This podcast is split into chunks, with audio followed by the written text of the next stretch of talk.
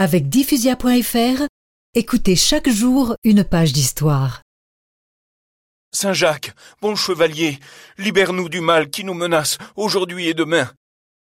Mécontent, Étienne leur dit Gens stupides et ignorants, vous ne devez pas appeler Saint Jacques chevalier, mais pécheur, car nous sommes tous pécheurs. La nuit suivante, l'apôtre apparaît à Étienne en habit de chevalier, portant deux clés à la main.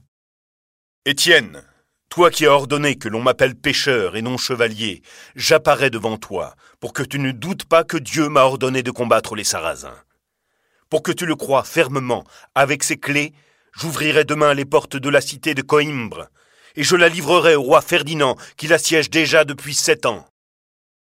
Le lendemain, le 9 juillet 1064, sa parole s'accomplit et le roi de Castille prend possession de la ville.